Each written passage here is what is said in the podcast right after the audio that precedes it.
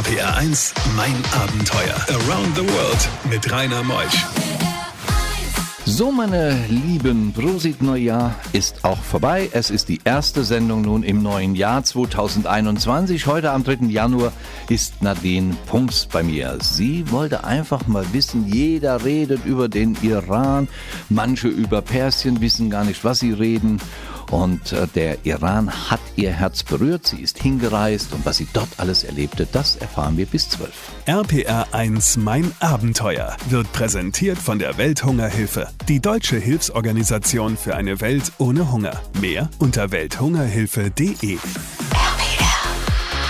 Die beste Musik für Rheinland-Pfalz.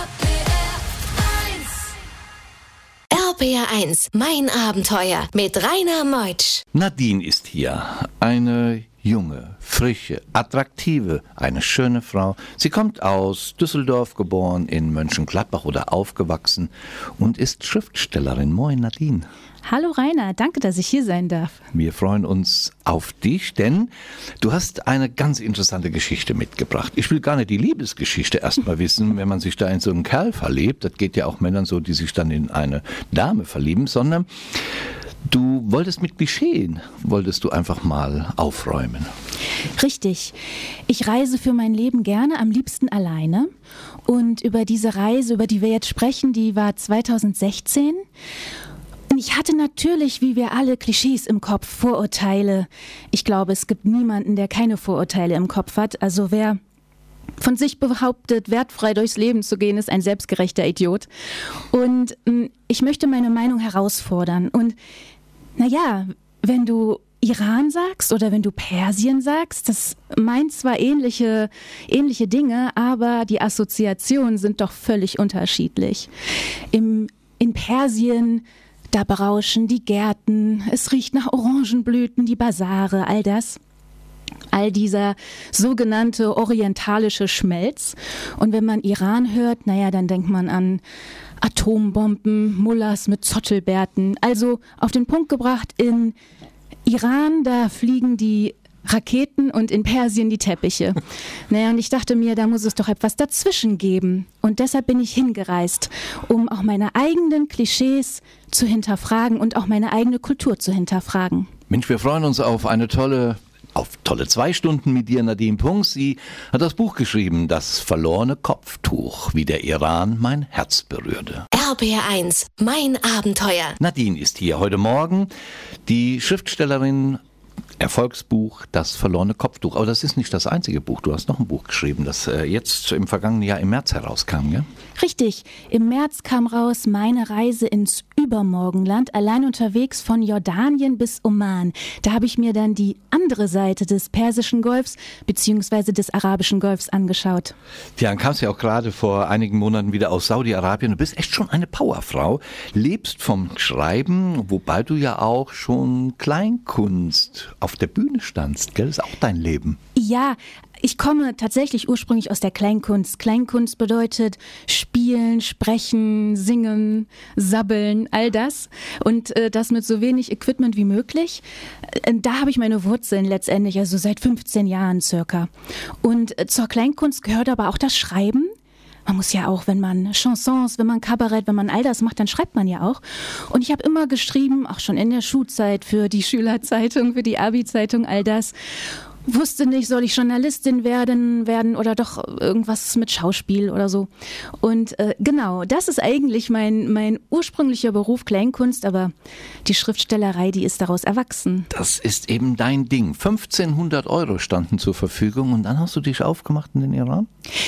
Ja, ich reise tatsächlich immer mit einem geringen Budget. Also ich steige nicht in irgendwelchen Luxushotels ab, sondern Meistens reicht es dann nur für so billige Hostels oder wenn ich eingeladen werde, dann übernachte ich auch schon mal ganz gerne bei Menschen zu Hause, die ich dann vor Ort kennenlerne. Also das sind ja alles Sachen, die spontan passieren. Also ich mache keinen Plan und überlege mir vorher, wo kann ich hin und wo steige ich ab. Aber ja, es stimmt, ich bin äh, doch immer recht günstig unterwegs und habe jetzt nicht so ein Riesenbudget, dass ich mir die großen Hotels leisten kann. Aber möchte ich auch gar nicht. Ist ja viel spannender ähm, in, in kleinen äh, ja in kleinen Absteigen, auch wenn sie manchmal sehr grenzwertig sind, ähm, zu übernachten. Da erlebt man mehr. Und eine Bettwanze ist ja auch mal mit dir gereist. Mehr davon gleich nach halb. Bei diesen Geschichten hält die Welt den Atem an. RBR1, mein Abenteuer mit Rainer Meutsch. Wir reisen durch den Irak mit einer Schriftstellerin durch den Iran, Nadine Punks. Das verlorene Kopftuch bist eingereist in den Iran, wo es ja doch noch die Scharia gibt. Hat dich das nicht abgeschreckt? Im Iran, genau da gilt die Scharia in ihrer strengsten Auslegung, ausgeformt durch das äh, iranische Gesetzbuch. Es bedeutet jetzt für mich als Frau, dass ich dort, so wie alle anderen Frauen, auch Hijab tragen muss, also Kopftuch, ein, eine Tunika oder ein Mantel, etwas, was die weiblichen Kurven äh, bedeckt, eine lange Hose. Und klar, das ist natürlich für mich als, als freigeborene Europäerin etwas, womit ich mich auseinandersetzen musste. Und es hat auch, als ich im Iran war, oft ähm, mich persönlich an meine Grenzen geführt, weil natürlich die Wut auch in mir aufsteigt, wenn ein Zwang herrscht. Also jeder, der, jede Frau, die das freiwillig tragen möchte, absolut richtig und finde ich völlig in Ordnung. Aber sobald es um Zwang geht, das ist natürlich eine andere Sache. Und Iran ist ein autoritäres System, ja klar, und darüber macht man sich Gedanken. Vor allen Dingen die zentrale Frage, was bedeutet Freiheit? Da sind wir bei der Stellung der Frau. Freiheit ist dann da oft ein Fremdwort.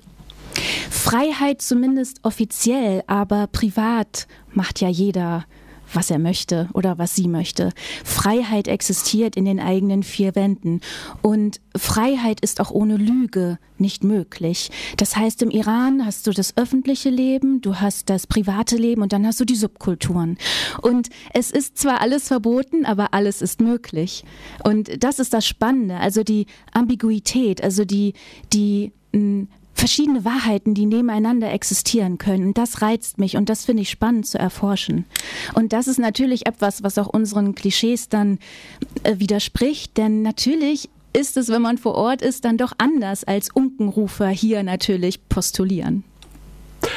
Das verlorene Kopftuch. Ihr Buch Nadine Punks erschienen im Malik Verlag. RPR1, mein Abenteuer Around the World. Die packendsten Stories von fünf Kontinenten. Sie wollte mit Klischees aufräumen, schreibt das Buch Das verlorene Kopftuch. Nadine Punks heute Morgen als Schriftstellerin bei mir in mein Abenteuer mit Klischees aufgeräumt. Die Propaganda sorgt für Gegenpropaganda, aber wenn man vor Ort ist, alltäglich sieht man doch immer wieder diesen autoritären Staat. Dürfen Frauen überhaupt im Irak Auto, im Iran Auto fahren? Haben sie irgendwelche Wahlrechte? Bewegen sie sich frei in der Öffentlichkeit?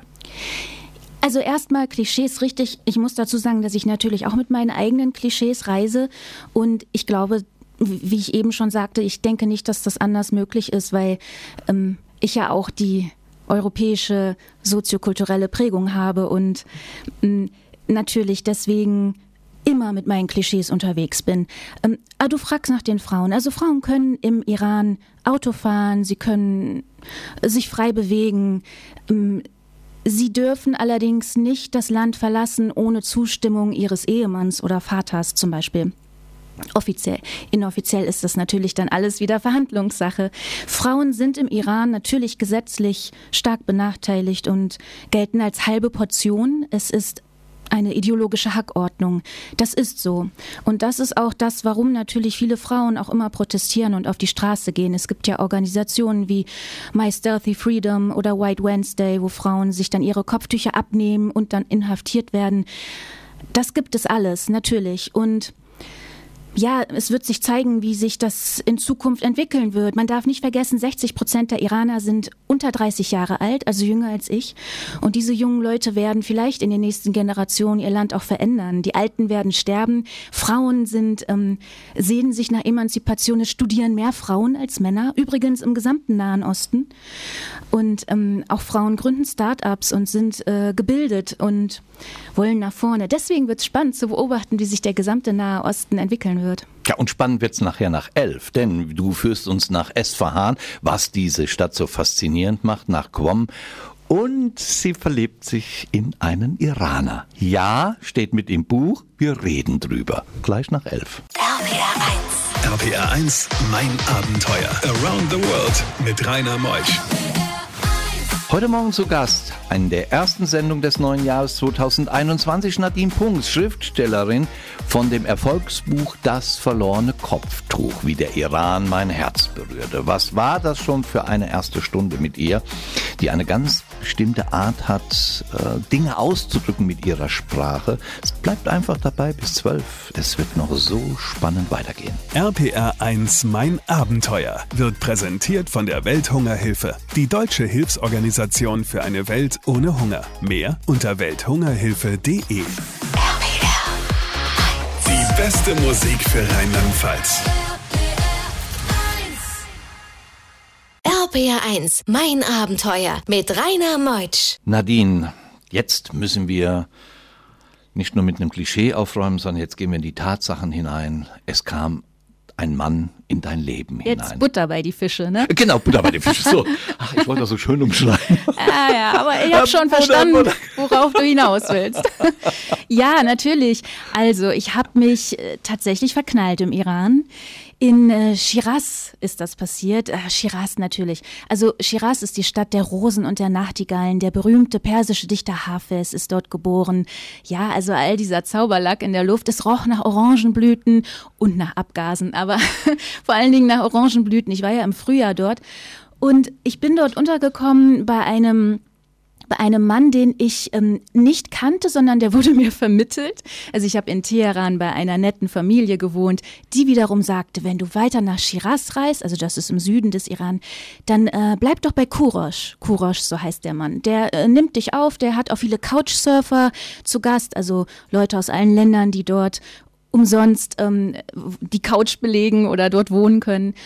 Ja, und dann habe ich ihn angerufen, als ich in Shiraz war und wir haben uns sofort super verstanden und ja, ich habe es einfach geliebt, in sein schönes Gesicht zu blicken und ja, und klar, habe mich dann verknallt. so ist es. Ja, da müssen wir nochmal durchatmen. Ist das Verhältnis heute noch so, wie es da war, oder hat sich das Verhältnis verändert zu ihm?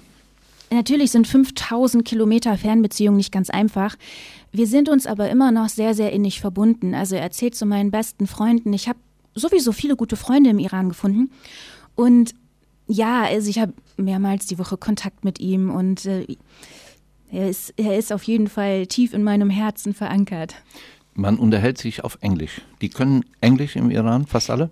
Ja, wenn man jetzt ähm, mit, mit Menschen aus der Mittelschicht oder so spricht oder natürlich mit vielen jungen Leuten, die, die sprechen Englisch, aber größtenteils tatsächlich, als ich so durch das Land gereist bin, war es etwas schwierig und äh, ich musste mit Händen und Füßen durchkommen. RBR1, mein Abenteuer. Was für ein Mädel haben wir heute Morgen in meinem Abenteuer. Nadine Punks ist da, die Schriftstellerin, das verlorene Kopftuch und sie ist halt im Iran unterwegs, trinkt auch schon mal Wein mit, aber das Kopftuch muss dann doch immer an sein. Stimmt das? Hast du es immer an? Wenn man aus der Tür geht, dann muss man das Kopftuch aufsetzen. Was würde passieren, wenn du es nicht tust? Also es passiert ja oft, dass das Kopftuch aus Versehen nach hinten rutscht und dass ja auch immer mehr Frauen es wagen, ähm, oben ohne, ja, also ohne Kopftuch. Ich, ich äh, formuliere das bewusst so provokant, weil es ja schon äh, so angesehen wird als eine große Provokation.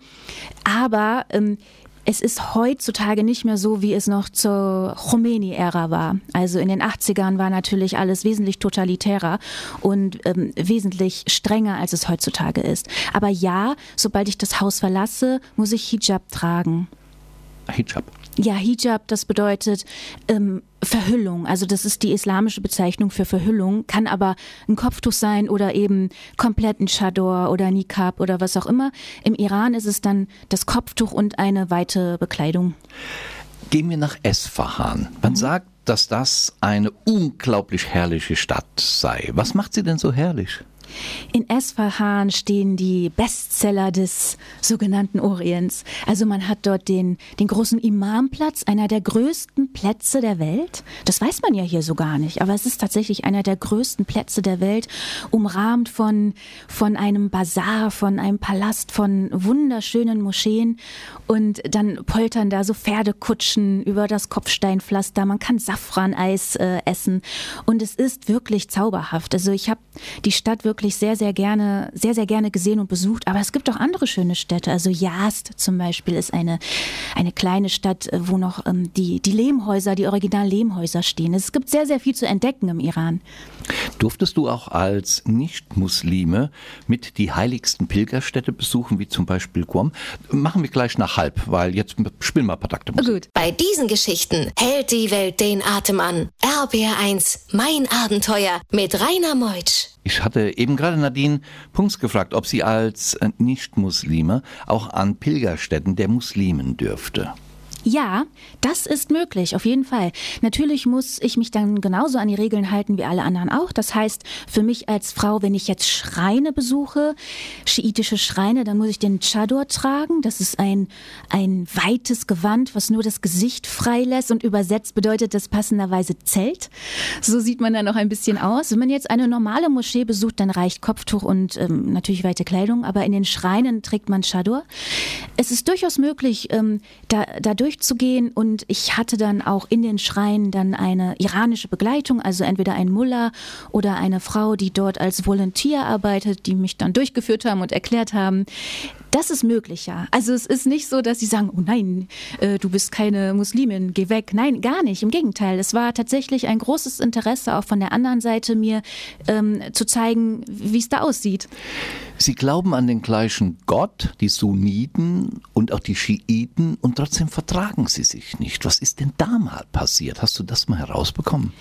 Ja, zwischen äh, dem Sunnitentum und der Schia, da eigentlich seit 680 ähm, äh, sind da Konflikte. Das hat natürlich, das hat historische Gründe, weil hm, müsste ich jetzt ausholen, aber eigentlich die Schiiten sagen, dass Ali der Nachfolger Mohammeds hätte werden sollen, aber dann gab es da naja, äh, Streit zwischen den Menschen und ne, so hat sich das dann weiter aufge aufgestaut. Hm, aber heute würde ich den Konflikt zwischen Schia und Sunnitentum im Nahen Osten nicht vordergründig religiös deuten. Es hat eher was mit Gruppenidentität zu tun und mit Hegemonialansprüchen. Also wenn wir uns die großen Player im Nahen Osten angucken, dann ist es Saudi-Arabien und Iran. Und äh, die spielen zwar gerne die religiöse Karte, aber es geht darum nicht. Es geht um, ja, um Macht. RPR1, mein Abenteuer around the world. Die packendsten Stories von fünf Kontinenten. Nadine Punks im letzten Talk in meinen Abenteuern. Dann haben wir gleich schon wieder 12, 12 Uhr Nachrichten. Nadine, die Zeit verfliegt so. Wenn man die Gedanken oder deine Gedanken über den Iran mal fließen lassen würde, unabhängig von deinem tollen Buch Das verlorene Kopftuch, wie der Iran mein Herz berührte von Nadine Punks. Mehr Informationen gibt es auch im Internet. Hast du eine Internetseite? nadinepunks.de, ein Wort. Da steht aber nicht viel drauf, nur Lesungen. Geht einfach mal im Buchhandel rein, das verlorene Kopftuch. Deine Gedanken über den Iran. Meine Gedanken über den Iran. Also ich muss zuerst sagen, dass ich natürlich das Regime hart kritisiere in meinem Buch. Das ist klar, weil es um Menschenrechte geht. Aber wenn du mich jetzt ganz frei herausfragst, was denke ich über den Iran, dann ist das schwer in Worte zu fassen. Also ich versuche es. Der Iran berührt, der Iran beschenkt, der Iran fordert und der Iran bestürzt. Und der Iran ist für mich in all seiner Widersprüchlichkeit ein Mosaik mit Sprüngen. Und durch all die Risse kommt das Licht hinein. Und letztendlich hält der Iran mehr Fragen als Antworten bereit, ja. Also, ich könnte niemals von mir behaupten, die iranische Seele verstanden zu haben. Kann ich auch nicht. Ich bin keine Iranerin und ich lebe dort nicht. Aber trotz alledem habe ich mich in das Land verliebt, also nicht in das Regime natürlich, das ich kritisiere, sondern in die Menschen, in die Liebenswürdigkeit und in ihre Herzen, die sie bedingungslos verschenkt haben.